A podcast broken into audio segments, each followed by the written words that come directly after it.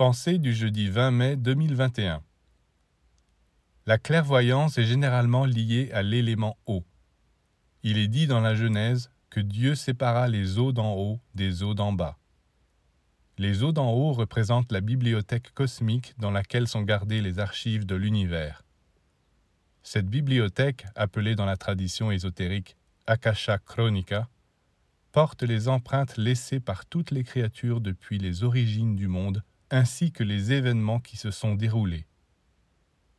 Voilà pourquoi certains clairvoyants travaillent avec l'eau. Ils se concentrent au-dessus d'une coupe d'eau, et c'est ainsi qu'ils voient. Non pas qu'ils voient réellement quelque chose dans l'eau, mais grâce à elle, ils se lient avec ces eaux d'en haut, où flottent les images de ce qu'ils veulent connaître, et qu'ils parviennent ainsi à capter par leur esprit.